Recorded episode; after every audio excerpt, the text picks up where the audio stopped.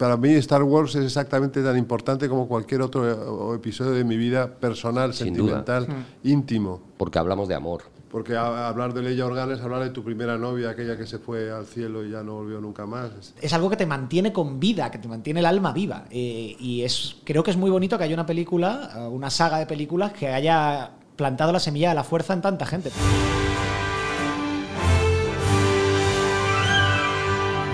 ABC Podcast, una charla de cine. El 19 de diciembre se estrena el último viaje de Star Wars y por eso hemos reunido en ABC a tres personas que con amor, responsabilidad y pasión charlan sobre lo que ha significado para ellos la saga que cumple ahora 42 años. El poeta y escritor Luis Alberto de Cuenca, Arturo González Campos, que presenta estos días el libro Marvel, qué hermosa eres, y el filólogo Antonio Santo protagonizan esta conversación entre tres generaciones introducida por el filósofo Gabriel Albiac. El protagonista, el único protagonista, el que establece toda la línea narrativa, es Darth Vader. Darth Vader, que a fin de cuentas es una eh, ligera derivación fonética de Dark Father, el, padre, el padre oscuro, el principio del mal de toda la tradición mística centroeuropea.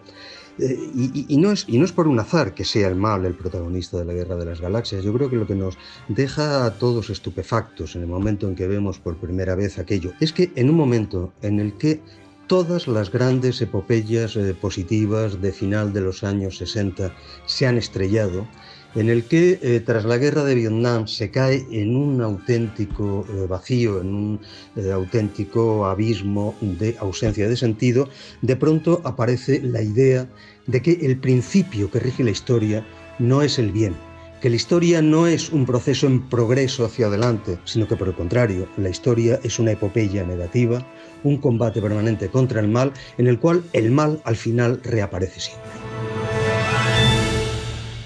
Aunque hay que decir una cosa que, es importante, es en las primeras letras que aparecen en esa maravillosa sintonía musical que todos recordamos de la primera película de New Hope, que luego se rebautizó así, en ese momento, dicen, hace muchísimos años, en una galaxia muy lejana. O sea que, quiero decir que el prestigio del pasado remoto funciona como exactamente igual que si fuera un futuro también muy, muy remoto. Nos entronca con el cuento de hadas, que empieza directamente con hace mucho tiempo, un reino muy lejano, tal, que ya habla de la tradición más cultural.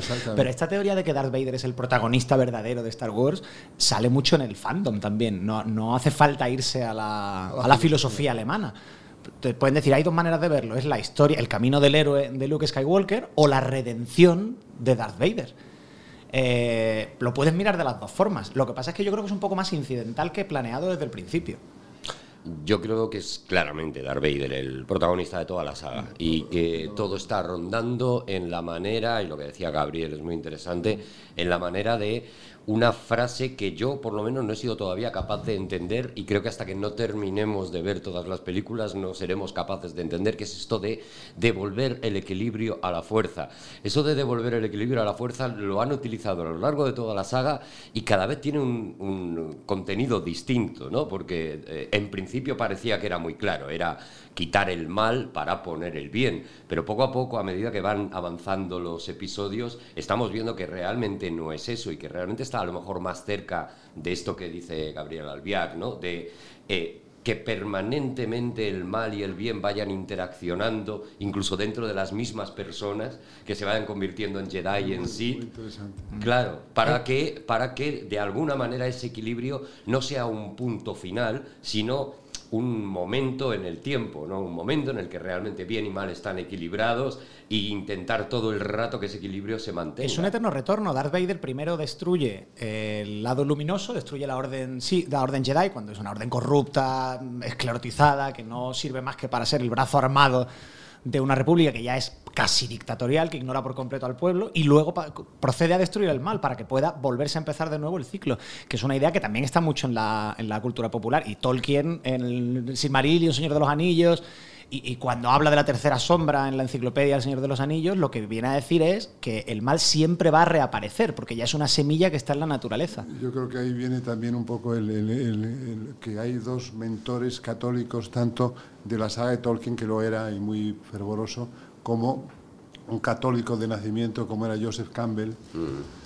que eh, el gran mitógrafo estadounidense que está detrás de toda la saga de las galaxias. Como sabes, era muy amigo de George Lucas. George Lucas le preguntaba siempre continuamente lo que tenía que hacer y realmente e, esa visión judeo-cristiana existe tal cual en la Guerra de las Galaxias y, la visión judeo-cristiana del mal y el bien es que los dos coexisten o conviven hasta el final de los tiempos y se necesitan el uno al otro. Y no es al contrario, por ejemplo, la versión presocrática o heraclitea es que bien y mal son la, una y la misma cosa. En el, judío, en el pensamiento judío-cristiano no, están claramente delimitadas, pero siempre estarán en pugna hasta el fin de los tiempos y desde el comienzo de los tiempos. Por eso es tan importante lo de hace muchísimos años en una galaxia muy lejana, porque se reproduce un, un escenario primeval, un escenario iniciático. ¿no?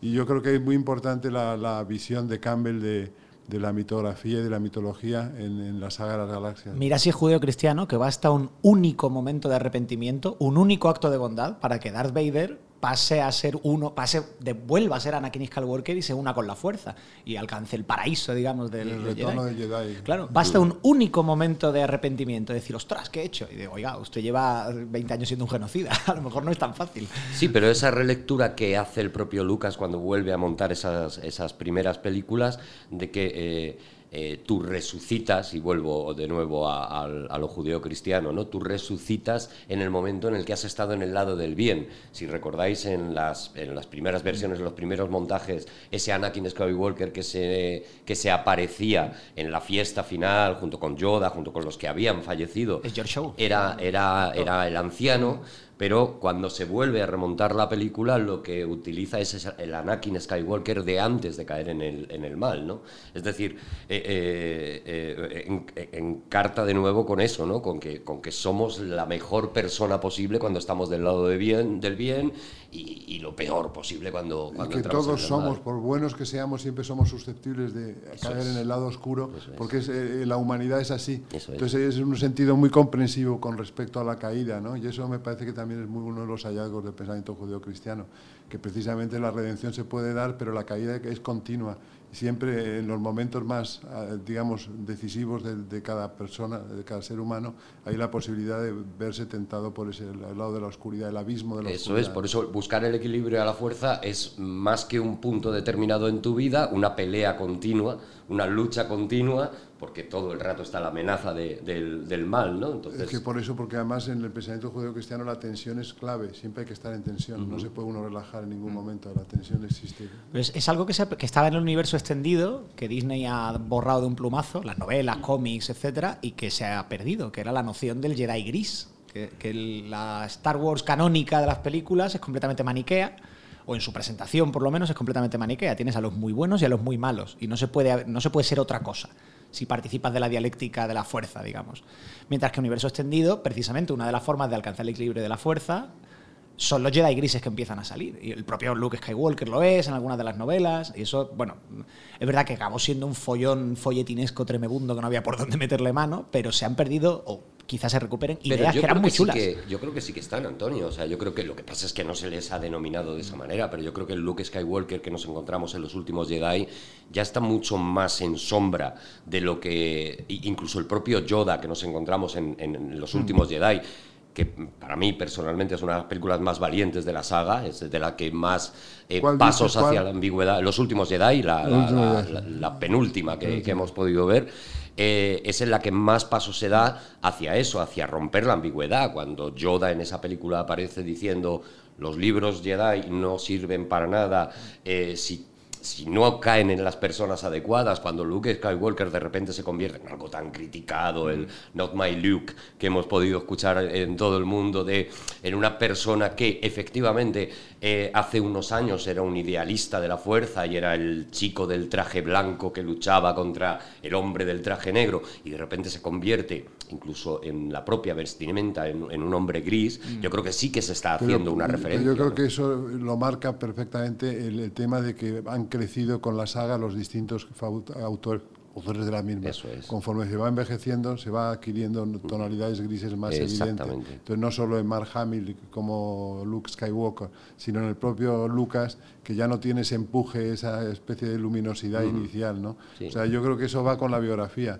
Eso lo vemos perfectamente. Si leemos cualquier verso mío de hace 40 años, tiene una luminosidad que no tiene ahora, que está muy apagado porque se le ven las orejas al lobo. Yo creo que también en el caso de la Guerra de las Galaxias se van viendo las orejas al lobo y por eso hay que esos tonos grisáceos. Y es una característica, no sé si estáis de acuerdo, propia de la cultura popular también. Los personajes de la cultura popular suelen comenzar con una visión bastante blanca, bastante nítida, estoy pensando en Superman, en Batman, y que a medida, como, bien dices tú, claro, como bien dices tú, Luis Alberto, cuando diferentes autores y autores cada vez más adultos, incluso autores que han crecido con esa visión del personaje de pequeños, pero que ahora lo miran desde los ojos de su madurez, van cambiando hacia la oscuridad, lo neutro. Lo... Fíjate, por ejemplo, eh, un escritor como Valle Inclán. Valle Inclán escribe cuando es todavía joven las sonatas, que es un himno a, que se dio a la vida y luego los, los esperpentos finales son terribles, ¿no? Luce de Bohemia. Pero es el mismo Valle Inclán, no cabe la menor duda. Me gusta esa idea que, habéis sembrado del, del, look eremita como el Jedi gris, porque en realidad, recuperando estas nociones cristianas que, que están en la saga, eh, se puede pecar por acción o por omisión. Y el hecho de cortarse de la fuerza y de esconderse en una cueva en lugar de continuar la lucha, ya te sitúa necesariamente en un camino intermedio. Y Aunque curiosamente. En de, las, de los ideales de la juventud. Claro, pero curiosamente también dicen: este, no es mi Luke porque no está luchando. Ojo, es que la victoria absoluta de Luke se da cuando deciden no luchar. Eso es muy oriental también, es una mezcla de la, Del taoísmo, filosofía oriental y el taoísmo, que se mezcla con el pensamiento judeo-cristiano, que es la base, pero sin embargo está muy matizado por el tema oriental. ¿no?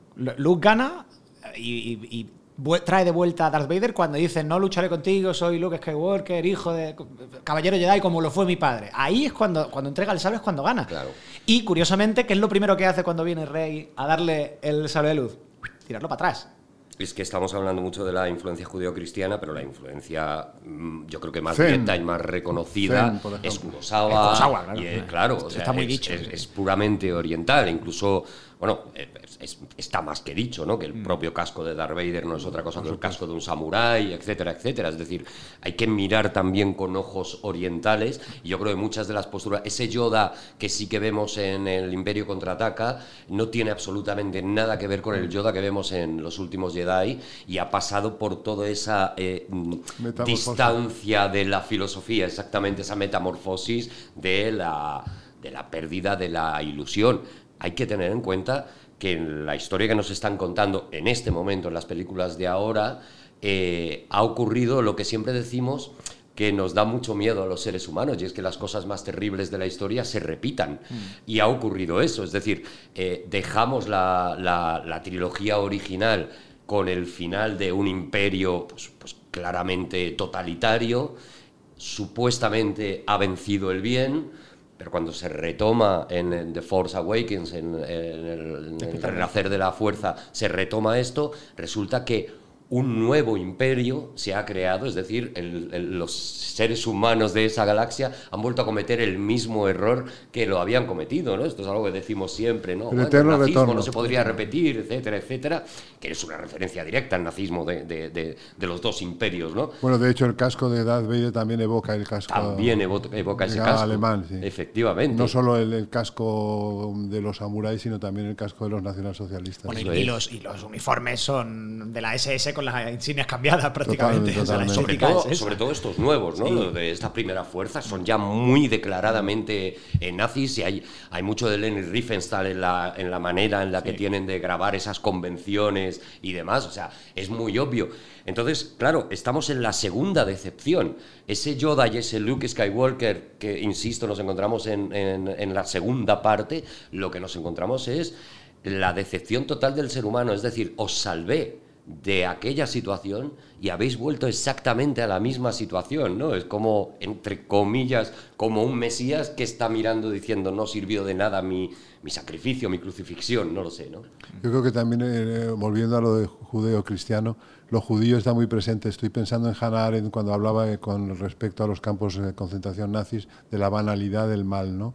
Yo creo que aquí hay también eh, una enorme banalidad en el mal y por tanto puede reproducirse. Lo que es banal siempre regresa. Claro, cuando puedes destruir un planeta pulsando un botón es, es- es demasiado tentador, ¿no? Para Demasiado el tentador. villano. Sobre todo eh, esa especie de dialéctica de la destrucción que rigió el Tercer Reich, que iba a durar mil años y duró doce, ¿no? Sí, sí. Decir, Y de hecho hay una, en esto que dices, hay, hay una evolución también en cuanto a los malos. O sea, Darth Vader también era un malo rotundo, era un malo eh, eh, Sin absoluto. matices. Sin matices ninguno. Sin embargo, este Kylo Ren que nos han presentado en esta segunda, en esta segunda trilogía, o Es esta otra tercera en este caso, eh, es otra cosa. Es un niño caprichoso, es, un, es una persona que no es capaz de eh, mantener su entereza y muchas veces la pierde y le vemos en algunos momentos. Tiene elementos de psicopatía que no tenía el otro. El otro era el mal absoluto sin, sin permitirse el Sí, lujo de daddy, vivir con daddy la- issues también. Era el, malo, mental. era oscuro, era... era, era Y estaba embargo- sano, quiero decirte, mentalmente. Sin y este embargo, Kylo Ren a mí por lo menos me parece más interesante porque está lleno de esos matices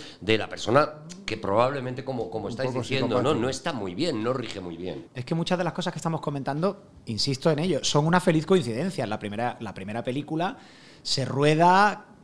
George Lucas luego ha contado mucho que él tenía la idea de las nueve películas desde el principio. Bueno, es- hay un poquito ahí de, de postureo. La primera película se rueda con un a ver qué pasa. Darth Vader tiene un papel relativamente menor en la primera película. O sea, no es el villano principal, que es Moff Tarkin.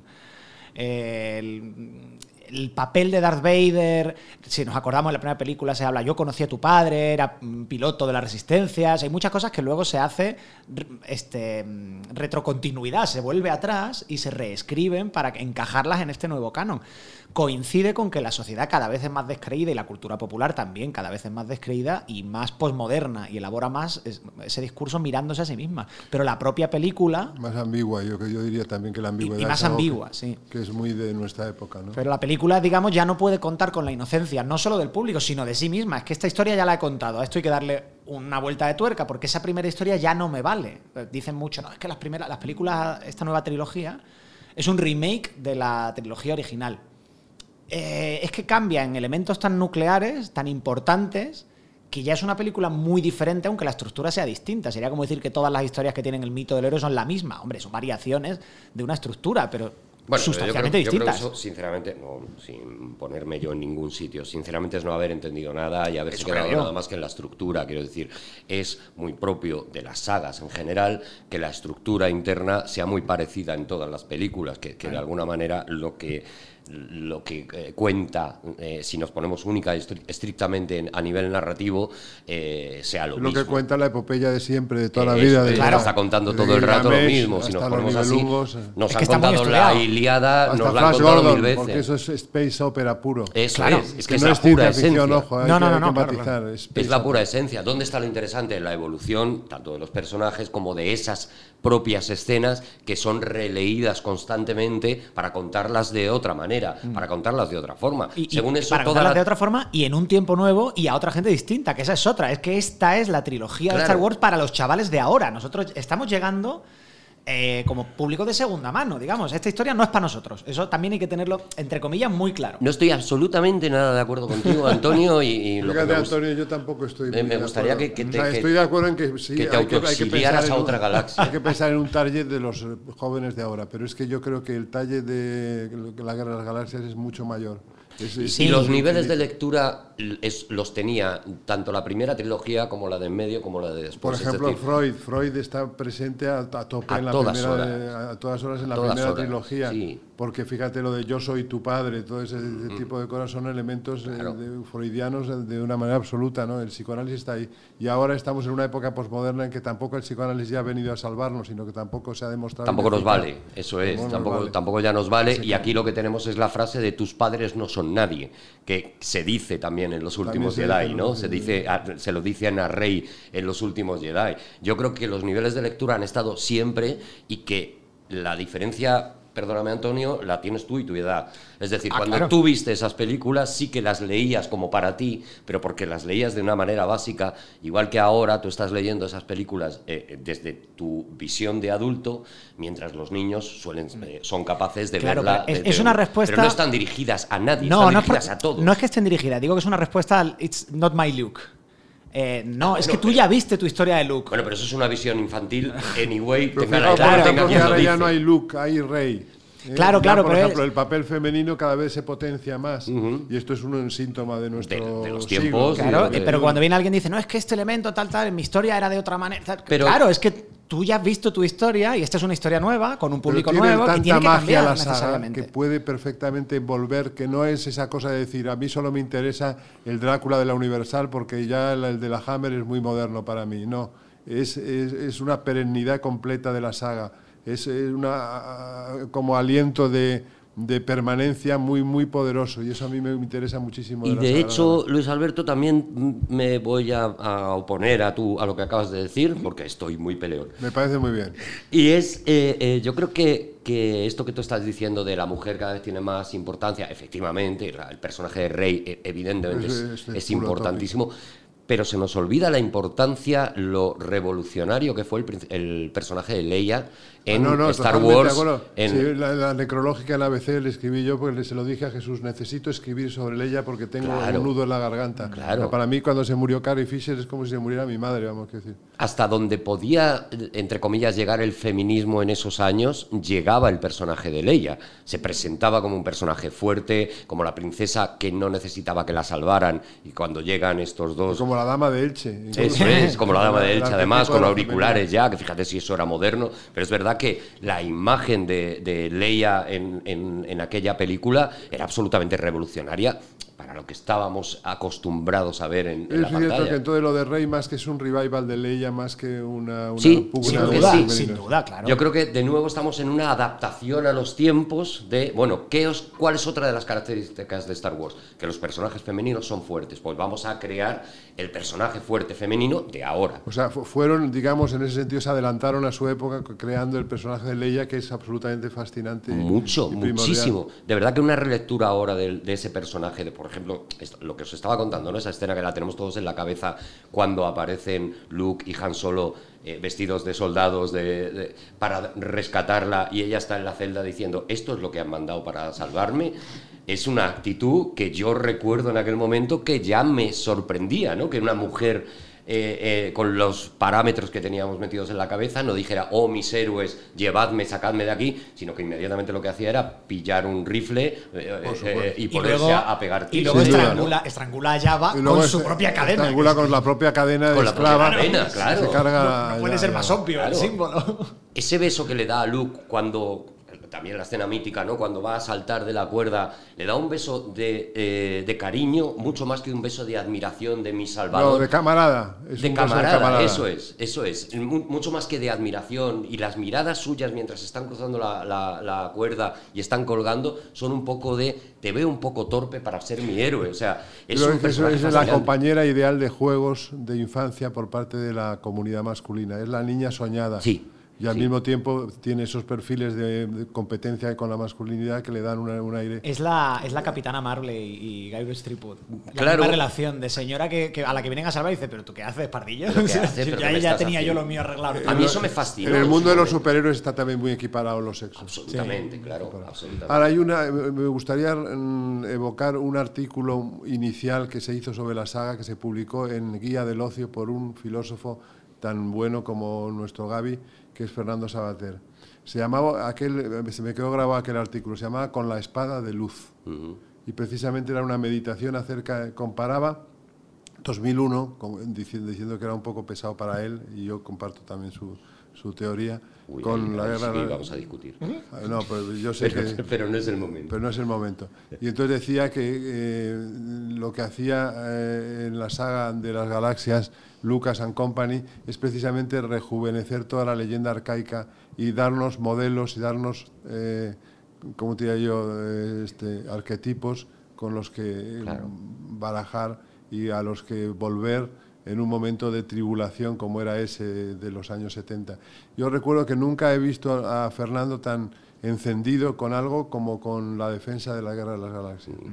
Bueno, Además, renovar. Con la espada de luz es muy bonita la metáfora con la espada de luz, que no sé si vosotros, yo tengo en casa de espadas de luz. Por supuesto, tengo todas. No, no, no, nos hemos traído el, el, el atrecho. No, pero por, yo por Por un cierto pudor, porque pensaba que veníamos a una charla un poquito más, es el ABC, tal, pero si no, yo vengo con mi espada y para la próxima, si nos vuelven a invitar pues voy a abrir un, un melón complicado, porque estamos hablando mucho de la trilogía original y de las pelis nuevas, que creo que nos han gustado a los tres, pero ¿qué pasa con la trilogía de La amenaza fantasma? Para mí es solo dirección artística. prescindible, ¿no? Prescindible, pero dirección artística es espléndida. Sí, ¿eh? eso sí. Desde Yo, yo creo que tiene ideas muy chulas, pero luego falla un poquito en la ejecución, que son pelis que se hacen en general muy pesadas. Y claro, una peli de Star Wars, ver una escena de parlamentarismo británico y decir, madre mía, qué largo se me está haciendo esto, pero si esto Y luego que el, ser una pe- historia el de personaje. ¿cómo se llama el idiota ese? Jar Jar? Binks, bueno, ya. Sin embargo, yo creo chulas, que ¿eh? pasado, pasado por el tamiz del tiempo, o sea, yo, yo sentí la misma decepción que todos, creo, pero pasado por el tamiz del tiempo, yo creo que, que hay cosas muy interesantes ahí. ideas muy buenas. cosas muy buenas y que efectivamente otra de las características de la cultura popular que tendemos a olvidar a los que somos muy fans es que son operaciones comerciales por encima de muchas Y cosas. son pensaron que había que dar ese giro precisamente Eso buscando un target de una generación nueva Eso que es. pensaban que era más idiota que la anterior, lo cual me parece completamente absurdo. Y, y- y rebajaron y alargaron determinadas tramas y se recrearon. La tercera ya levanta, ¿eh? La tercera La levanta. terce- pero, pero la tercera solo es porque nosotros estamos viendo una cosa que llevábamos años queriendo ver, que es el nacimiento de, de Darth Vader. Quizás sea eso. Pero es cinematográficamente yo creo que está al nivel, le pongas el que le pongas, de las dos anteriores. Es decir, en ese, eh, eh, en ese eh, sitio en el que dices, si me hubieran contado solo todo esto de las tres películas, me lo hubieran contado en una película de tres horas, No eh, probablemente hubiera estado muy bien y por- dándome la información que necesitaba y no metiéndome tanta información y sobre todo acabando con ese momento, claro, en el que por fin vemos a Vader, ¿no? Eh, a Anakin A- a- transmutado en, en, en Vader y en esa pelea, en esa lucha que tanto habíamos soñado, ¿no? sobre todo los amantes del, del universo al- alternativo y el extendido Eso y es demás. Eh, y esa escena sí está muy bien resuelta. Sí, es Claro, muy bueno, la es pelea entre Obi-Wan y. Anakin es, es, es una maravilla. Ese momento es, eh, sí que es realmente histórico, sí que para mí es y- icónico. y muy emocional, además. Eras mi amigo y eras el elegido y no sé qué. Pero ¿Y qué bandas sonoras A Lucas, tienen esas sí. tres trilogías? A Lucas yo creo que ¿Cómo lo que le está pasó- John Williams en No, esas tres técnicamente trilogías? son extraordinarias. a Lucas yo creo que le pasó ahí que no tenía nadie diciéndole aquí el memento mori. El. tran- Hazme caso, vamos a tal, porque tiene ideas magníficas, porque el momento, y no es una escena de acción, de así es como muere la democracia, entre aplausos. Mm. Esa frase te da para construir una escena, es una frase magnífica para acabar una escena. Pero es que lo que viene antes son 10 o 15 minutos. Pero démonos cuenta también que ya no está en este mundo el amigo Campbell. Campbell muere en el 86. No sé exactamente la cronología de la. De la 99 sale la amenaza fantasma. O sea que. La amenaza, ¿cuándo La sale? amenaza fantasma en el 99, 99. sí. Entonces ya no hay, ya no hay esa especie como de tutela, Ya no hay ese- no hay tutela mitográfica que tenía sobre, sobre Lucas y entonces se deja más guiar por la cuestión de tipo marketing puro. Ni la montadora de la trilogía original, que también eh, no me sale el nombre ahora, pero era una genia y le salvó el ritmo de las películas porque era absolutamente maravilloso. ¿Cuál es la película vuestra favorita de, de las nueve? El La- Imperio nueve no hemos visto todavía la novena. El Imperio contraataca. Hombre, yo creo que hay unanimidad Yo en el tampoco, Imperio, pi- ¿no? yo tampoco peco de original. el Imperio No me, no me cabe Sí. ninguna duda en eso. Hay unanimidad en el imperio. Y luego estamos los, los rebeldes que, que, ha- que estamos defendiendo los últimos Jedi como locos, como la como el verdadero imperio contraataca de esta, de esta época. Es que a es falta verdad. de ver la y es novena, así. O No sea, te falta razón. Igual Em, que, sí, eh, eh, eh, igual que Una Nueva Esperanza era una película, pues aparentemente de aventuras, simple, y la verdadera densidad llega con el Imperio contraataca, es decir, cuando La densidad, digamos, conceptual. Conceptual. Sin embargo, tenía una frescura, a New Hope tenía una, una frescura como de película mm, con efectos especiales Sí. cutres, que no lo eran tampoco para la época, pero en que en cambio ahora se ha quedado como la guerra de los mundos, de Eso Byron es, Husky. eso es como una, una cosa entrañable, ¿no? Entrañable, maravilloso. Yo, yo soy muy partidario también de A New Hope. Pero eso Y lo, sostiene muy lo bien, mismo ¿eh? ocurre con el renacer de la fuerza y ocurre con los últimos Jedi. Es decir, el renacer de la fuerza efectivamente se puede ver como una película de aventuras, un que lo llamen como quieran, un remake, una relectura, lo vuelven a. Pero de repente llega a los últimos Jedi a cambiar de nuevo todo lo que Lo teníamos. mismo sobre- que hizo el, el- el Imperio Contraataca. lo mismo. Exactamente igual, por eso digo, es el, es el nuevo Imperio contraataca en ese sentido y por eso yo la Sí, defiendo. a mí me gusta mucho, Y, me lo y- muy bien. y creo que ha cambiado de, nuevo otra vez todos los parámetros de todo lo anterior. Esta película Mm. eh, eh, nos enfrenta a la última película de la saga con todas las posibilidades cambiadas. No hay mm, ¿Y ¿Qué probablemente creéis que nos va a ofrecer la novena? No tengo No ni tengo ni idea, idea, es y que no tengo además ni idea de por dónde va a tirar. me quiero cu- curar mucho las expectativas porque ya he descubierto lo traidoras que son y Yo voy entregado a lo que me den, vamos. tengo total absoluta virginidad y así la- así me quiero mantener hasta el momento Mira, que Quiero dejar dicho, porque este decía de A New Hope, visualmente tal, ya nos parece una cosa cutre y entrañable. Ojo, aguanta muy bien. Hay que ponerse a ver Flash Gordon o Barbarella, por comparación. Que se han quedado similar, completamente- Que no hay. A ver, son hay- divertidas, pero no hay por dónde cogerlas. No, pero es que además Dino de Laurenti lo que tocaba, lo que hizo con Dune también, Sí, lo, sí, lo sí. convertía en, en horror. todo todo era horror efectivamente Porque, y A New No, Hope, la Mira ves que era bonito, de, de- de dirección artística y de, el, el Flash Gordon era delicioso. Sí, muy divertida. Muy, Aparte muy que Ornella, Muti. Fíjate, Sí, bueno. ¿nos, nos parece curioso que lo que convierte en modernas esas películas todavía o en que todavía aguanten visualmente es precisamente eh, el, reflejo de la vejez? Me explico. En esas películas que tú estás diciendo, en Flash Gordon, en Barbarella, tanto las naves que aparecían como los trajes eran siempre impolutos. Esa- era esa imagen Mm. del espacio, eh, de cosas plateadas, perfectas y demás. Y la gran innovación de Una Nueva Esperanza es que las naves están abolladas, están sucias, Bueno, como en las Alien, herramientas como en están eh, engrasientas. Alien aguanta visualmente porque Alien es, una- aguanta un estilo postsoviético. Alien las naves 1, por supuesto. Alien Pero 1. gracias a la, a la suciedad, es decir, Sí, sí, gracias a que esas, eh, esas imágenes denotan antigüedad, eh, eh, denotan decadencia, ahora somos capaces de leerlas todavía como una cosa de decir, bueno, efectivamente este efecto especial ahora se haría de otra forma, pero esto sigue manteniendo, ¿no? Es, es curioso. Es curioso porque, por ejemplo, en Flash Gordon hay una escena, la de los hombres halcones, Mm. que es verdaderamente maravillosa, ejemplar. Maravillosa, maravillosa. A pesar de Dino de Laurentiis, Sí. pero queda muy bien. O en Barbarella, el, el, Ese diálogo el- fue el algo. ángel ciego. Este, el ángel ciego y la máquina del amor es muy divertida. Es muy de locos. Es que el, el cómic es flojo de Jean-Claude Forest, pero es interesante desde el punto de vista innovador, ¿no? Y, y la película de Baden es, es- es interesante, evidentemente poniéndote en la época, yéndote allí, yéndote a ese Y tipo con de... Jane Fonda que estaba, se Y le con Jane Fonda que, que- estaba colgado de, de- de Y Fonda, estaba completamente enamorado de ella y, y lo La quería refleja en cada plano, vamos. Después del Imperio Contraataca, mi siguiente favorita es, es Rogue Squadron. Que Oh. es los 12 del patíbulo con, con rayos láser. Rogue One es magnífica. Eh, Rogue, Rogue One. Es. Rogue una One es película extraordinaria de Rogue Es One. magnífica esa película. Yo creo que Es es la 12 del ge- patíbulos, es patos Lo que salvajes, pasa es es, que hay los cañones de en Navarone. otro contexto. Quiero decir, eso, los, los spin-off hablan de otra cosa. Decir, Sí, además nos tenemos que acostumbrar a esto, ¿no? Porque efectivamente el universo ya se ha hecho suficientemente grande. Esto es algo que en Marvel, los que sí leemos a Marvel o a DC, estamos más acostumbrados. Y es que de repente hay un una serie de personajes que desaparecen del una universo, pero no por si el serie universo. limitada o lo que sea. Claro. Y lo vamos a tener que acostumbrar también en Juego de Tronos porque va a haber Eh, absolutamente. Es la tendencia natural ahora de estas sagas que han sido tan importantes, es el crecimiento hacia distintos lados, hacia distintas, eso es, hacia los spin-offs, hacia personajes secundarios que de repente tienen, ahí estamos viendo Mandalorian, ¿no? Que de repente eh, eh, solamente una cosa muy concreta, una parte muy concreta de la historia sirve para eh, contar otra, otra visión del universo. El universo sigue vivo, pero ya no son los ya no es el culebrón que hemos estado siguiendo hasta ahora, sino todo lo contrario, es que hemos vivir pasado en el universo. del ¿no? cine de estudios de la primera mitad del siglo XX al cine de autor y ahora al cine de franquicias, donde lo que nos ofrecen es un mundo al que irnos a vivir, Ujú. porque así nos pueden vender un montón de cosas. Fijaos, por ejemplo, el caso de Joker. que A mí me ha parecido una película soberbia. Maravilloso. Sin embargo, Joker tiene muy poco que ver con el mundo batmaniano y tiene mucho que ver porque nace ahí, pero luego al, al- al final pues no, Claro. no está entroncado en una línea. Pero tú sabes que puedes leer mm, cómics de Joker en los que Batman importe muy poco, tú sabes que eso ya en el cómic lo tenemos muy Joke, Si no asumido. existiera el Killing Joke, no hubiera existido probablemente esta. No esta- existiría este Joker, este evidentemente. Joker, me parece Eso una es. obra maestra, ¿no? Sí, yo, a mí los spin-off, quiero decir, yo, mm, para empezar, no odio nada, porque cuando hay un producto que me gusta, pues evidentemente hay películas con las que me emocionaré más, menos, me interesarán o, Pero o no eres de a interesar. priorísticamente diciendo no a los spin-offs. estoy No, todo lo contrario, que me den toda la cantidad de material posible eh, y, y ya decidiré yo eh, cuáles son las que- con las que yo me quedo, ¿no? Yo creo que también estamos Y en, en una época en la que nos hemos vuelto un poco caprichosos, ¿no? El capitalismo nos está volviendo un poco caprichosos y ya pensamos que con esto de pagar,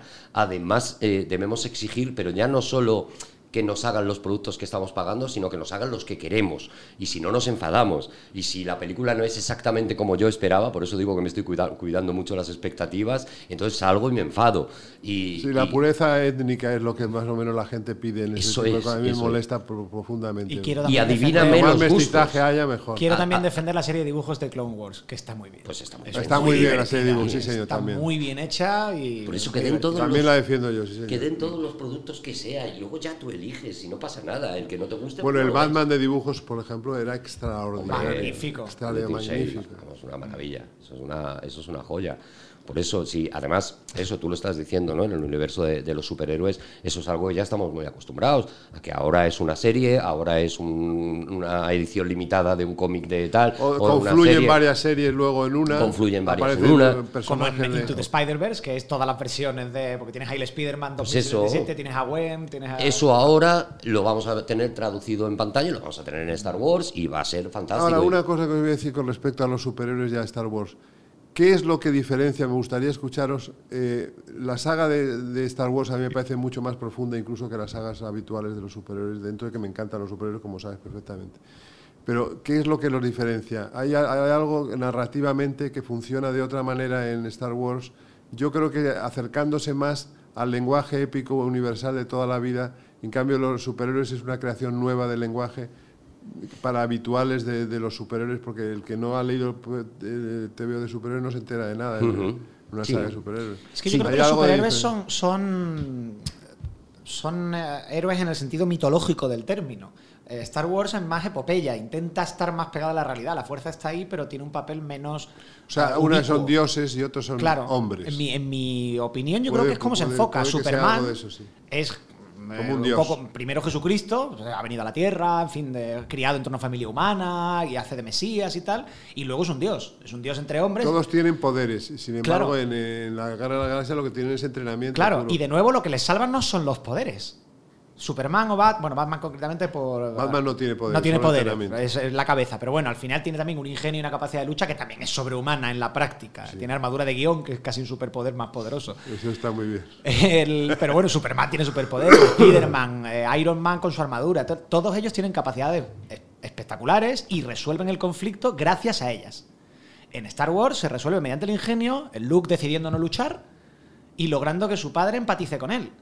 Luego hay mucha más profundidad, más claro. filosofía en el sentido de. lo El que poder está ahí, pero está primero eh, co- como una cosa más de las muchas que existen o de las muchas armas que tiene el bueno, pero también lo tiene el malo. Y en segundo lugar, es muy importante la decisión de cuándo usarlo y cómo usarlo. Mientras que para un superhéroe no se plantea no usar sus poderes. Pero, por ejemplo, el fandom eh, que en torno a las grandes películas de superhéroes que ha habido magníficas, por cierto, es distinto del fandom de Star Wars. Yo es que voy a ser un poco más banal que habéis sido vosotros, porque alguien tiene que poner esta, esta parte eh, más ruin.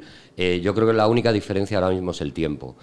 Y me explico. Eh, Star Wars ya, ha- ya tiene una filosofía posada por, por- por generaciones. Y estas nuevas películas de superhéroes que están llenas de, de esa filosofía también.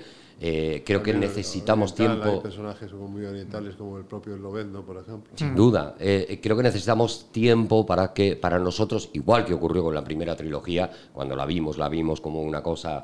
Eh, Hablas de cine, porque. Eh, estoy solo hablando claro, del cine. eh, fíjate, los cuatro Eh, los cómics no, del claro. 64, Los cómics eh, eh, es. Pero eh, aquí en este caso sí que creo que hay que dif- diferenciar muchísimo entre los que sí que hemos leído los cómics y tenemos ya esa visión y vamos a ver esas películas sabiendo dónde mirar, sabiendo dónde buscar, sabiendo qué partes de, de la eh, personalidad de Capitán América eh, están reflejando según qué época de los cómics y la gente que por ahora solo ha visto estas películas, probablemente nada más que una vez y, y demás, ¿no? Es verdad que antes leíamos los cómics y luego veíamos las películas. Claro, Ahora claro. ven las películas y se limitan a eso. Y muchas en respuesta a lo que tú decías de son fandom dif- diferentes, yo creo que es un diagrama de Ben prácticamente superpuesto. O sea, él tiene, coges el grupo de fans de Star Wars y el grupo de fans de, de superhéroes y los superpones y la- los puntos en los que no coinciden yo creo que son muy poquitos. ¿Y los trekkies? Ostras, eso sí que es una subcultura diferente. eh, muy distinta. Es otra cosa, ¿no? Mm, Porque ahí ya te vas a- Es que Star Trek sí es más Mucho más estático. ciencia ficción dura y es un mundo más. más um, mi hermano, por ejemplo, es más aficionado de, de Star Trek que de Star Wars. Él es- Yo creo que, es que los Trekkies no son de Star Wars y viceversa, ¿no? pasa mucho. Y A mí me él- gustan los dos, la Él verdad. es muy, eh, muy científico, doctor en informática y tal, y él dice que a él le gusta Star Trek porque es un mundo meritocrático en el que la gente inteligente que estudia y que trabaja llega lejos. No tienes que nacer con ningún superpoder ni tienes que nacer iluminado por nada. Claro, visto desde ese punto, si tú estás buscando un sitio en el que las cosas se resuelvan usando la razón y la gente razonable llega a ser capitán de una nave, pues no te vas a poner a ver a superhéroes o a Star Wars porque te parecen cosas infantiles. Hombre, tu hermano, mm, desde el cariño y el respeto, y, y tiene una visión un poquito eh, posicionada por el cariño, porque creo que el Capitán Kirk es cualquier cosa menos el ejemplo de la meritocracia, de la persona sensata. No tengo que ni llega idea de Star Trek. Aquí me- capitán. me bajo del- Pues es justo lo contrario, es decir, es un tío efectivamente muy, muy intuitivo. Pero es, eh, es muy peligroso en cuanto a sus reacciones. Es lo más contrario a un sabio. es Spock. Spock es el que Sospecho por cómo mi hermano que él se amigo. identifica con Spock. Spock es fundamental. Entonces es no está hablando de que Star ¿no? Trek es esto, sino que hay un personaje en Star Trek que es esto. La próxima vez que venga tu hermano también, que le vamos a poner ese germen de las de los blockbusters ya estaba puesto, ya estaba introducido, ya había un grupo de gente, que que llamo yo los, los barbudos gordos de, de aquella época, pues estaba, eh, estaba el propio Lucas, estaba Spielberg, estaba Martin Scorsese, estaba Coppola, eh, que eran gente que ya estaban pensando que el cine tenía que convertir, que recuperar ese trono que le había hecho perder la televisión y tenía que recuperar sobre todo ese público que le había hecho perder la televisión, que era el público joven. Ya estaba Tiburón, ya estaba ahí, el, el Superman de, de Richard Donner ya estaba ahí. eh, Estaba todas las películas para los adolescentes de los 80. todas las Los películas. Goonies, de- claro, claro, eso, eso vendría a posteriori, pero el propio Lucas inmediatamente Indiana pariría a Indiana Jones. eh, eh, Que es otro es decir, personaje fascinante. Oh, también, no habría pasado nada si no, salvo que no tendríamos Star Wars y no tendríamos ningún motivo Claro, para Ahora, yo estar yo no aquí creo- creo- hablando. lo que no definiría Star Wars es como una saga de ciencia ficción. No, no opera, es. una saga no- de aventuras. sí. Es un- y Aventuras es un space opera que llaman los técnicos, pero en realidad es fantasía. Es, es- Hombre, aquí Luis Alberto, mira, me interesa mucho eso, porque eh, evidentemente ciencia ficción no es, pero La ciencia ficción tiene un, un componente crítico. En el fondo, la ciencia Especulativo, ficción habla sí. del pasado, del futuro. Es que la siempre ciencia está ficción, hablando de, de la entrada de por sí el título, la etiqueta está equivocada. Tendríamos que lo- a los escritores les molesta mucho. Siempre dicen, no, yo hago ficción especulativa. Y me pregunto, ¿qué pasaría si tal cosa? Entonces proyecto hacia el futuro. Porque hay sagas de ciencia ficción que no tienen mucha ciencia, Mm. que son que te vas a Simova, a la, la fundación, yo qué sé. Que hay una ciencia porque estás en el futuro y tienes que ponerlo en un contexto, pero no es el centro de la historia. Pero ¿Qué esto no estaría más dentro de la fantasía, es, Es mi fantasía. pregunta. Eh, eh, no es un universo como Sí. el de Tolkien, con criaturas como las de Tolkien, con idiomas como las de Fantasía es, Tolkien. eh, digamos, lo que tú tienes que aceptar que existe algo que no es conforme a tu razón y que existe en el exterior. En ese sentido sí que tienes que aceptar que hay una serie de cosas, que hay Ukis, por ejemplo, como, como Chewbacca, que realmente no, no existen en la realidad. El- el- el- el- ¿Cómo se llaman los Ukis? ¿no? Sí, Wookiees. Sí, Los, los el Wookiees. Wookiee Chewbacca es un poco como en la saga de Tolkien que existan hobbits que Eso tengan es, los pies peludos es, y grandes, es. ¿no? Es decir, te hay que aceptarlo. Eh, mientras que en el cine realista no hay que aceptar que existe otro mundo aparte de, del, que, del, real que percibimos por los sentidos, ¿no? Sí, y en el de la ciencia ficción hay que partir siempre con un pie, digamos, en la realidad. Es decir, nada. crítica de la realidad actual. Eso ¿eh? es. Los grandes eh, autores de ciencia ficción siempre lo que están haciendo es dando una visión de la realidad a partir de una mecánica de su inmersión en el pasado Claro. o sobre todo en el futuro. ¿no? Sí, lo que decía Antonio, de, de una, ¿cómo has dicho? Ficción Especulativo, ficción Úrsula especulativa. K. Especulativa. decía de luego que ya lo que hacía era ficción especulativa. Tú lees la, la mano izquierda a la oscuridad, cosas así, y lo de menos es que esté en el futuro. Podría ser una historia perfectamente ambientada en Calasparra, vamos. Por supuesto. Vamos, En, en respuesta a lo que tú decías, yo no creo mucho en las, este, las inevitabilidades históricas, pero es verdad que el cine de franquicias, de tal esto y lo otro, habría ocurrido exactamente igual. En ese sentido, lo único que habríamos tenido es que no tendríamos Star Trek, pero su papel en desencadenar ese movimiento comercial habría ocurrido igual, porque no es un movimiento cultural, es un movimiento comercial. Sin y eso se produjo en un determinado momento porque había necesidad de mercado de que se produjera y se produjo, porque eso es inevitable. Ya está, porque el cine de los años 70, que es maravilloso, que yo lo adoro, eh, era un cine muy adulto, muy dirigido a los adultos, porque la gente joven había abandonado las salas.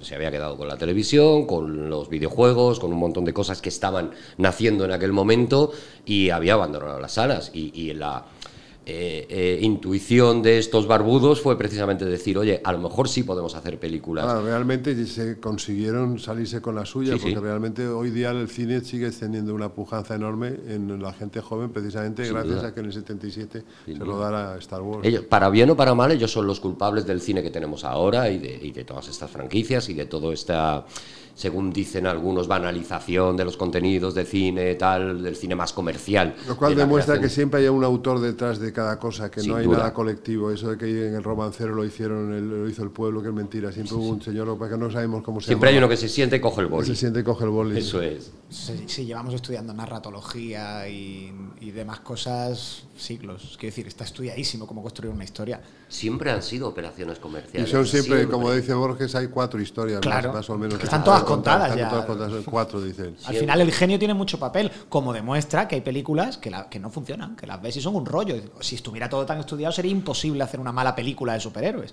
Y las hay que no hay por dónde cogerlas. Y siempre ha habido fórmulas, o sea, eh, Lucas a lo mejor no tenía todos esos datos de de cuánta gente, tal, pero por eso tira de Campbell. ¿Por qué? Porque busca una fórmula. Quiero la- el, el tipo de historia que funciona. Y López de. Vega, y López de Vega en el se va a los arquetipos, a la teoría de los arquetipos. Claro, y Y- López de Vega en el arte nuevo se hacer comedia ya dice, puesto que el vulgo paga hay que darle gusto. Siempre ha habido una fórmula, es decir, nunca ha habido realmente magia. La magia surge cuando de repente entre los múltiples productos eh, aparentemente comerciales y fríos aparece uno que toca especialmente con la, con la gente, con el público o contigo, ¿no? Y siempre esa manera de, de tocarte el corazón o tocarte el cerebro tiene que ver siempre por abordar el tema de los mitos, porque los mitos son los Claro. que reúnen a todos los, a todos los Claro, seres claro, claro. Ahí es donde va a tu mundo. esencia, a, tu, a, tu, a la sopa de tu madre. Y ahí es donde te emociona. O sea, Eso es. la- estas películas son la sopa de tu madre. Por eso no se le puede explicar a nadie por qué te gustan. No se le puede explicar. Porque por mucho que a ti te digan que los ingredientes correctos de una sopa son unos determinados, el tiempo de cocción, etcétera, etcétera, que la mejor sopa del mundo la venden en un lugar de Atlanta donde tal... eh, nada va a poder competir con la sopa de tu madre. Y estas películas son la sopa de tu madre, por eso no hay discusión. El que dice mm, son una mierda tiene razón y el que eh, los que estamos aquí decimos ah, eh, Bueno, tiene son una- tiene razón, pero hay que retirarle el saludo. Bueno, sí, claro, tienes razón y kilómetros para correr. Pero, pero al final son la sopa de tu madre. ¿Cómo, ¿Cómo no te va a gustar? Es la mejor sopa que te has comido en la vida. Da igual, da igual que te expliquen, que te razonen que no es así, ¿no? Pero bueno, volviendo a las estructuras que se repiten, es la mm, hay un orden, viene un agente externo, introduce el caos, el héroe elimina el factor que tal. Es que son estructuras que están Con la ratología que tú decías antes, es que Claro. está todo... Por eso es no entender nada cuando dice la gente, pues eso, las películas de Marvel son una fórmula. Claro. Las películas de Star Wars ¿Qué son una quieres que fórmula. sean? Por supuesto que Todo son es una fórmula y la novela última del pesado de turno también es Esa otra fórmula. también tiene una fórmula, porque es un señor que se ha sentado diciendo, hace falta una novela de pesado. Pues la voy a escribir yo a ver Claro. si la vendo. Ya Porque está. además a la gente le encanta eso de que cuanto no entiende nada dice eso que se- debe ser bueno. Exactamente, eso es, eso es. Es lo que, lo que dice el- este Pedro Valle, un periodista que ha sacado un libro muy chulo, que es Me cago en Godard. Muy que recomendable, es, sí. A ver, no vamos a dejar de mirar por encima del hombro a la cultura popular, que la cultura popular es popular por algo, en oposición a la Sobre cultura todo burguesa. que la, la cultura popular y la cultura llamada gran cultura o mundo de lo, de lo el- el- elitista son perfectamente armonizables. Sí. Se Completamente. puede, y además se es una puede- distinción que se inventa cuando la gente aprende a leer y todo el mundo lee y los ricos tienen que seguir sintiéndose superiores. Sobre todo con el romanticismo se nace. A partir hasta el siglo XVIII no hay esa distinción entre cultura popular Claro, y en cultura. un momento dado los ricos dicen, oye, ¿esto qué es de que todo el mundo lee? No, no, aquí hay que inventarse otra cosa. Y entonces ya a partir de ahí, eso sumado al genio creador del romanticismo, que es una cosa que ha hecho muchísimo daño, que luego opinión, desemboca en la vanguardia que también ha hecho mucho daño. eh, es más divertida. Pero en el fondo es un producto del romanticismo. Pero sin ser cuando yo es el fabricante de carnets de nada, ¿no os parece también que existe un problema con la cultura popular y la cultura, ¿cómo la llamamos? La cultura... Gran cultura. Gafapasta, gran cultura Gran me parece que está gran bien. cultura está Así ninguna es, es, es Claro, denostada. porque- Eh, que también es verdad que hay gente que solo conoce de la cultura popular, cosa que creo que es un absoluto error, y es esto que se da en llamar friki, que son solo capaces de ver esas películas sin ver estos referentes que estamos hablando. Ni siquiera leen las novelas, las novelas Ni no leen los cómics. solo- Eso es, no lee los cómics, es- no. Eso es penoso, penoso. Y al revés, está esa persona que está imbuida en la cultura, en la alta cultura, y que desprecia de toda Las manera. dos cosas todo- son malas. Exactamente. ¿No, ¿No creéis que en realidad el carné, eh, eh, cada uno se, se quiere quedar con un carné determinado de o yo soy el gran friki o yo soy el gran gafapasta y que para mí lo lo de ideal es tener, tener los dos, tener los dos carnés. Tener los dos y disfrutar leyendo a Homero lo mismo que leyendo un TVO de Watchmen. y ser capaces de ver a Sidney Lamet en, en Capitán América, Soldado de Invierno, que está y muy presente,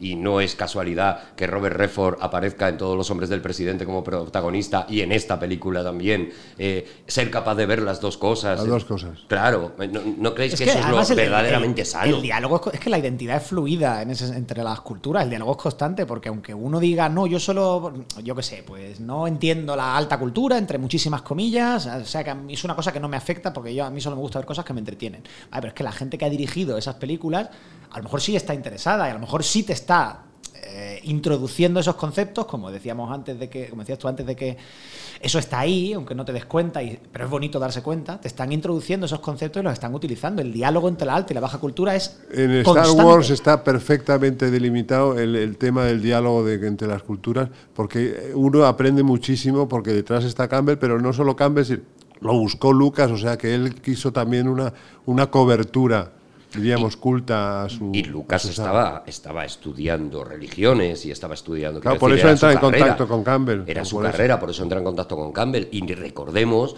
que el, entre comillas y marcando las distancias y todo lo que tú quieras, el, el Campbell de esta nueva trilogía es G.J. Abrams, que también es un tío que ya en Perdidos y en un montón nos ha dado. A mí Abrams su- me gusta mucho. A mí me parece que vuelve estamos, loco Estamos en, una, en unas manos estupendas. Claro, y, y es un hombre que, eso solamente fijándose en Perdidos, eh, ahí están de nuevo las relecturas de todas las leyendas, de todas las culturas, de todas las civilizaciones. Perdidos es una serie que no te la acabas nunca y Y está toda la gran literatura del 19, está Verne entero. Todo, ejemplo, todo Verne, toda- de nuevo toda la mezcla de todas las eh, posibilidades de cultura están en esa serie y están en la cabeza de G.J. Abrams, que es el quien nos está O sea ejerciendo de Campbell. en el fondo la saga de las galaxias en manos de uno, en manos de otro, siempre ha estado en gente inquieta. No, no es solamente señores que ponen su firma para sacar unos, dólares, no. En absoluto. Sino que tienen inquietudes eh, Y gente muy sabia.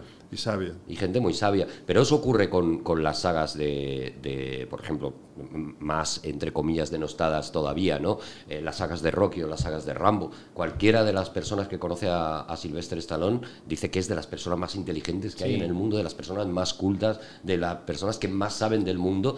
Y él lo que hace luego son esas películas, eh, obviamente entretenidas, obviamente eh, divertidas y obviamente aparatosas, pero que están llenas de inevitablemente de todos los conocimientos que tiene, que tiene Por ese supuesto, señor. es que nos sorprenderíamos eh, de ver quién es el quién en, en- en la cultura popular y mucha gente muy culta que también utiliza el medio de expresión de la cultura popular, pero que no deja de ser muy instruida. Pero que esto es una frase del propio Billy Wilder. O sea, Billy Wilder, cuando le preguntan quién es la persona más inteligente de Hollywood, dice que es Sylvester Stallone, al que ha conocido y dice con el que me puedo tirar horas hablando de arte, de, de- de- de novelas del Y no es siglo la imagen que- XVI. que- que Para emite. nada. Y sin embargo, en sus Pero películas. está muy bien porque luego si te tiene que arrear un guantazo y desencuajarte la cara, te la hace también. O sea, que, que- Todo lo contrario, él te da el guantazo y entre medias y por debajo, que es un poco la esencia de lo que estamos hablando, tanto de superhéroes como de Star Wars, por debajo te está dejando toda esa. Y luego la sabiduría. primera película de, de Rambo, Acorralado, era la Sí, novela de Morrell, ¿no? First Blood, sí. Buenísima novela. Magnífica buenísima la novela. extraordinaria. Cuentan, yo no sé, no sé si es verdad, pero cuentan que escribió el guion de Rocky mientras rodaba la primera de Rambo. No sé si es una leyenda o. Mm, Por fechas, no. O Por fechas no ocurrió así. Él escribe el guion de Rocky y lo que sí es verdad es que cuando le quieren comprar ese guion, que claro, evidentemente es una, es una joyita, él sí que se empeña en decir, no, no, o, o la película la hago yo, porque precisamente era Robert Redford quien tenían en la cabeza para, para hacer de Rocky, eh, o la película la protagonizo yo también, o yo nos vendo el guion. No podríamos imaginarnos a Rocky No. sin estar. Ahora No mismo podemos- no, claro. No, no puedes tener un Rocky guapo, ¿sabes? Y tal. Tiene que ser un tío con. Ahora no, ahora ya es imposible. es- es- Con una historia complicada. O sea, si Sylvester Stallone hasta de joven le veían la cara y decías, "Tú, este tío tiene que tener historia para haber llegado hasta aquí, porque no tiene una pinta de guapo canónico de, de Hollywood. Tiene la cara como si le hubieran dado bofetada. Ya venía Todo destruido rato. el hombre, claro, claro. desonado, ¿no? Yo creo que como marca todos las- los hitos eh, de aprendizaje y de disfrute cultural en la vida, ¿no? Como te marca por leer, por ejemplo, en mi caso, a Sherlock Holmes cuando tenía 12 años, o a Shakespeare cuando tenía también esa, más o menos a esa edad, como algo muy poderoso, muy fuerte, muy permanente, que durará mientras dure tu vida, ¿no? Quiero decirte, la saga de las galaxias está inmersa en nuestro ADN ya para, para los restos, ¿no? Y, pero lo mismo que, los poemas homéricos o lo mismo que, eh, qué sé yo, que las películas de Drácula de la Hammer, son hitos en tu, en tu aprendizaje cultural que, que no dejarán de estar ahí siempre, ¿no? Por eso es una maravilla que esos hitos se renueven, ¿no? Que, que de, de tanto en tanto haya una nueva película y una nueva trilogía que ahora se clausura, porque esperemos que haya una cuarta, ¿no? Porque eso, eso nos da, mm, incluso, eh, la vida tiene tan pocos intereses eh, por los que vivir que realmente el que existan Lucas and Company es algo importante para nosotros. Yo diría que mm, lo voy a enlazar con una escena precisamente de los últimos Jedi, la escena del final cuando el niño alarga la mano y la escoba viene hacia él y nos vienen a decir la fuerza está en todos, de una manera o de otra. Creo que eso es un poco lo que ha hecho Star Wars para millones de personas, que es sembrar una semilla de eh, lo que llaman los, eh, los ingleses el sense of wonder, el sentido de la maravilla, la necesidad de buscar algo que te maraville, pero también la, la capacidad de maravillarte, perdón, de maravillarte continuamente, independientemente de tu edad, independientemente de lo cínico que te hayas vuelto, de tu trasfondo cultural. Es algo que una vez que ah, la abres los ojos y ves esa maravilla, de Importantísimo niño, lo de Sense me ha parecido crucial. eso te va a acompañar toda tu vida ya. Y ser un eh, joven eh, con sentido de la maravilla está muy bien, pero tener 80 años y seguir manteniendo esa capacidad de ilusionarte y de sorprendente. Que lo sabrá ya, fans que de lo 80 sabrá. años. eh, Me parece que es vital, o sea, eh, es algo que te mantiene con vida, que te mantiene el alma viva. y es, creo que es muy bonito que haya una película, una saga de películas que haya plantado la semilla de la fuerza en tanta gente. Por eso yo tengo una hija de cuatro años, estoy deseando que, que pueda poder verlo con ella, a ver si hay suerte, y no porque se haga aficionada a lo mismo que yo, sino para que le despierte la misma emoción de querer buscar Pues constantemente. lo hará porque yo tengo una nieta de 10 y otra de 7 que desde que tienen 5 o 6 años están viendo las películas de Star Wars y son fanáticas. Pues me dejan más tranquilo. O sea, no te, no te preocupes que eso está garantizado. Sí, es que tú hablabas de una gota. En mi caso, yo creo que en el caso de los que estamos aquí, lo que pasa es que ellos han sido más prudentes que yo. En mi caso fue una, una lluvia permanente ya para siempre. Yo recuerdo ese momento, lo recuerdo de verdad, era, era muy pequeño todavía, pero recuerdo de verdad el momento de salir de, de ver la primera película de Star Wars cuando se llamaba La Guerra de las Galaxias y nada más. Y recuerdo que llovía en el, y yo iba en el coche de mi madre, en la parte de atrás, el cristal estaba pues lleno de gotas las eh, farolas, las luces de las farolas iban pasando por el cristal de una manera borrosa y en mi cabeza yo estaba en el halcón milenario en el momento en el que se va a la velocidad del hiperespacio. Lo que me despertó ese momento junto con la primera vez que vi el Superman de Richard Donner es una cosa que creo que es el mayor regalo que te puede dar eh, o tu familia o cualquier producto cultural o cualquier cosa que es la curiosidad.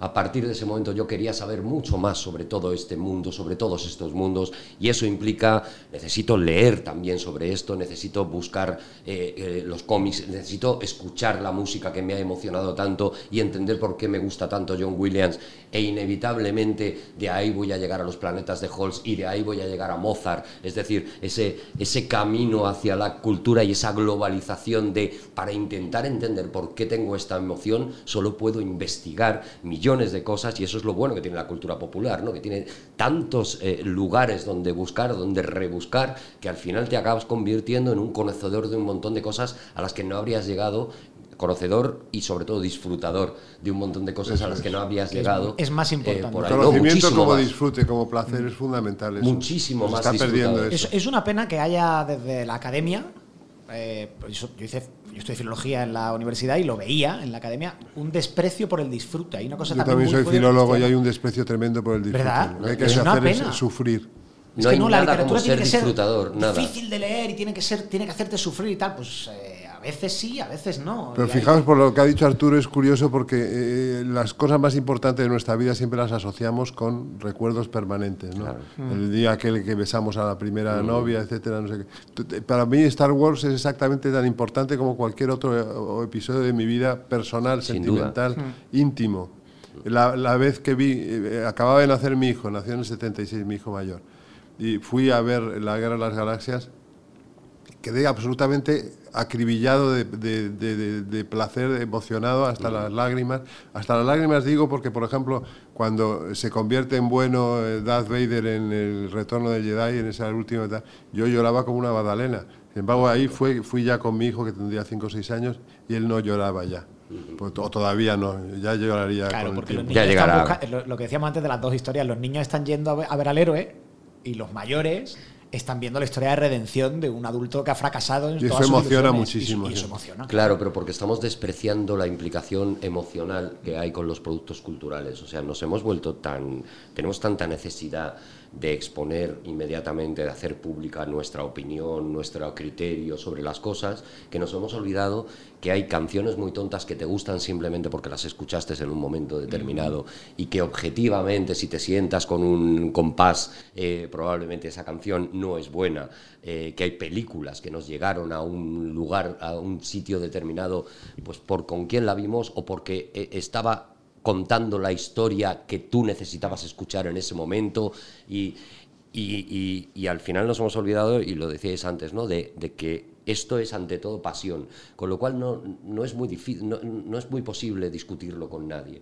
O sea, no hay nadie que te pueda demostrar que esa película es buena o mala. Ni puedes no- explicar por qué. Ni puedes, exactamente. Porque lo que hay es emoción. Emoción. Entonces, sin, sin emoción no hay arte. Eso no es. hay pintura, no hay cine, no hay literatura, no hay poesía. La emoción es un componente fundamental de. de Y todo. puedes leer el libro más pesado del mundo, más aburrido y peor eh, compuesto del mundo, pero si de repente dos o tres momentos de ese libro te han llegado, da igual que te justifiquen que el libro es malo, porque a ti te ha llegado, te ha valido. Y al final lo que tiene que valer es tu, tu cantidad de disfrute ante los productos, mucho más que La las cultura está para que opiniones. disfrutar, precisamente para Eso es. olvidarnos de nuestra condición. Absolutamente, eso es. La pasión es la, es la esencia de- del disfrute y, y cuando pierdes la pasión en, en- enfrentándote al análisis profundo, por, ya digo, por la necesidad de exponer tu crítica o tu opinión de una manera eh, eh, académica, entonces cuando creo que pierdes La precisamente academia eso. ha hecho muy, muy, muy, muy, muy poco por la, por el placer y por el disfrute. Muy poco, muy poco. Tenía un profesor de literatura literaria que decía que, la, que el canon cultural y que la filología, todo el edificio de filología y de la- de la- tal, del análisis cultural desde la academia existe porque hay una serie de señores que tienen que seguir cobrando todos los meses un dinero por, por enseñarlo en la universidad, que si no ya sabría. No, y porque está muy bien que exista. Si el problema es que nos hemos creído académicos todos. El problema, claro, el problema es que todos ahora tenemos una cuenta de Twitter o un lugar, una, o nos han puesto, nos han dado un púlpito en el que eh, eh, eso de repente Las redes han llegamos. sido fundamentales en eso, en, Claro. en acentuar la pedantería. La pedantería frente a la pasión. O sea, eh, eh, llegamos con nuestro fajo de papeles diciendo, bueno, señores, si nos colocamos las gafas de leer de cerca, voy a decirles lo que opino de esta película. Eh, cuando muchas cosas que opinas, bueno, lo mismo que no puedes explicar por qué te has enamorado de alguien. Y mira que lleva el poeta intentándolo toda la vida y me imagino que todavía no ha dado con esa fórmula porque porque eh, lo divertido es el camino, ¿no? Lo divertido es la búsqueda, ¿no? La, la búsqueda de la palabra adecuada para reflejar el sentimiento. Me imagino que eso es lo que le ocurre a usted, ¿no? Pues eso es exactamente lo que nos pasa a nosotros con este tipo de productos. No podemos explicar por qué nos hemos enamorado de ellas. Bueno, de Estamos hecho, enamorados. para mí el tema de Star Wars ha sido también un tema poético, porque Sin yo duda. tengo varios poemas Hombre, muchos. dedicados a, a Leia Organa, eh, a Star Wars. Hay- eh, siempre me han publicado varias cosas de Star Wars, poemas que me, me he implicado personalmente en ese mundo. ¿no? Porque hablamos de amor. Porque a- hablar de Leia Organa es hablar de tu primera novia, aquella que se fue al cielo y ya no volvió nunca más. ABC Podcast, una charla de cine.